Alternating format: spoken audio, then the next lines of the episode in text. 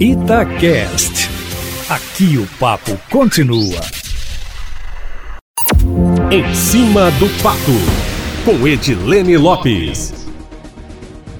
Depois de mais de 10 anos, você vai se lembrar, Eustáquio Ramos, o Aeroporto Industrial de Minas Gerais, que será o primeiro do Brasil, finalmente saiu do papel e foi inaugurado hoje em cerimônia à distância com a participação do governador Romeu Zema, do presidente da Assembleia Agostinho Patrus, do ministro da Infraestrutura Tarcísio Gomes de Freitas e também do CEO da BH Airport, o administrador do Aeroporto Internacional de Belo Horizonte em Confins, Marcos Brandão. O aeroporto industrial Eustáquio deve começar a funcionar na segunda quinzena do mês que vem e a primeira empresa a operar será a Clamper, que é uma empresa que produz equipamentos eletrônicos contra danos causados por problemas na rede elétrica, como interrupção repentina de energia e também a queda de raios na rede. O aeroporto industrial, que fica ao lado oposto do terminal de passageiros, poderá comportar, de acordo com a administração, 250 empresas e 10 já estariam negociando contrato em sigilo. Poderá gerar 20 mil empregos diretos e teve investimento, segundo a administração, de 3 1,5 bilhões de reais. A vantagem para as indústrias que se instalam no aeroporto industrial, Eustáquio Ramos, é, além da questão logística de transporte, estar dentro do aeroporto, é a isenção de impostos de importação, exportação, ICMS e até de IPI. São beneficiadas do ponto de vista fiscal, principalmente empresas focadas na exportação de produtos manufaturados que utilizam matérias-primas importadas, que vêm do exterior no processo de produção. E Eustáquio Ramos, mudando para a Assembleia Legislativa a proposta de emenda constitucional e o projeto de lei complementar que tratam da reforma da Previdência, foram colocados hoje na pauta da Comissão de Constituição e Justiça, que se reuniu por quatro horas, mas não votou nada. Deputados apresentaram requerimentos, inclusive pedindo o adiamento da votação para depois da pandemia, mas nenhum pedido foi apreciado. No primeiro debate, que foi intenso, teve deputado que deu a entender que faria obstrução, outros pediram a retirada do projeto de de pauta e também teve deputado da base de governo que defendeu o fim de privilégios para algumas categorias de servidores, fazendo uma defesa mais ferrenha da reforma da Previdência enviada por Romeu Zema. E conforme a gente adiantou ontem aqui na coluna em cima do fato que aconteceria, Eustáquio Ramos, depois de três meses sem líder de governo, o executivo escolheu um novo nome que foi de fato de cair da cadeira, como disse uma das fontes da Itatiaia para a coluna ontem. O escolhido é Raul Belém, do PSC, deputado de primeiro mandato, ex-prefeito de Araguari e integrante de um dos partidos da base. E integrantes da legenda ameaçaram sair do bloco governista há três meses depois de uma aparente crise de falta de diálogo do bloco bloco com o governo, ou melhor, do governo com o bloco, de acordo com os parlamentares. O nome foi informado em primeiríssima mão aqui na Itatiaia e pegou muitos deputados e servidores da Assembleia de surpresa. Depois que nós demos a notícia, meu telefone disparou, Eustáquio Ramos, inclusive dentro da própria base, já que o líder de governo normalmente é um deputado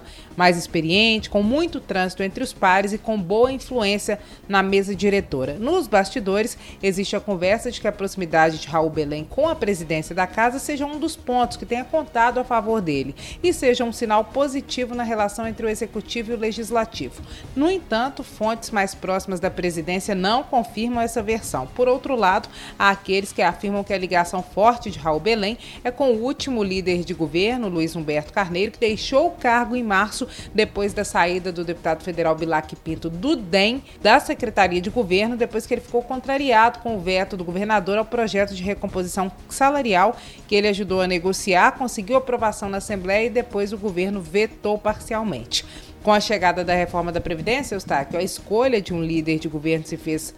mais urgente e, por isso, foi escolhido um novo nome, o deputado Raul Belém, conforme nós informamos em primeira mão. Para atualizar, Eustáquio Ramos tomou posse nessa quarta-feira o mais novo desembargador do Tribunal de Justiça de Minas Gerais, o advogado Henrique Abiakel, de 39 anos, que é neto de Ibrahim sobrinho do deputado federal Paulo Abiakel, do PSDB. Ele ocupa a vaga do quinto, que é aquela regra prevista na Constituição, que determina que entre os desembargadores, os juízes de segunda instância, 20% sejam escolhidos entre membros do Ministério Público ou advogados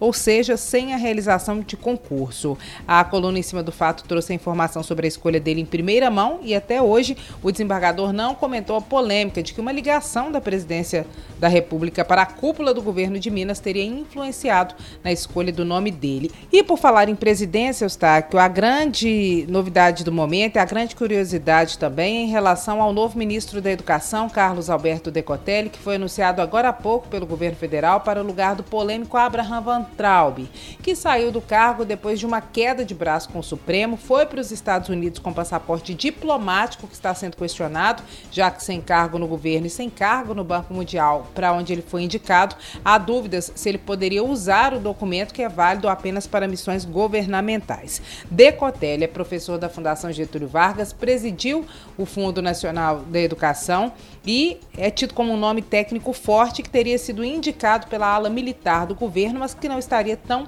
ligado à ala ideológica como Van Traub, um defensor ferrenho do governo federal que ia às manifestações que falava contra o Supremo. O nome foi uma surpresa. Outro ponto que tem sido observado é que Decotelli é um homem negro, um dos pouquíssimos que integram o quadro governamental. Outra notícia de momento, Eustáquio Ramos, e que vai perdurar nos próximos dias também do cenário nacional, é a mudança do foro no processo de investigação das rachadinhas contra Flávio Bolsonaro, que hoje é senador, mas começou a ser investigado como deputado lá no Rio de Janeiro. Por isso, a investigação está a cargo da Justiça Estadual estava em primeira instância. A defesa do senador entrou com pedido, alegando que, como agora ele é senador, tem direito a foro especial privilegiado e, por isso, o processo deve tramitar no órgão especial. O pedido foi aceito, a mudança de âmbito é considerada uma vitória pela defesa de Flávio Bolsonaro na mesma investigação que prendeu o famoso Queiroz Eustáquio Ramos. Por hoje é isso, amanhã eu volto, sempre em primeira mão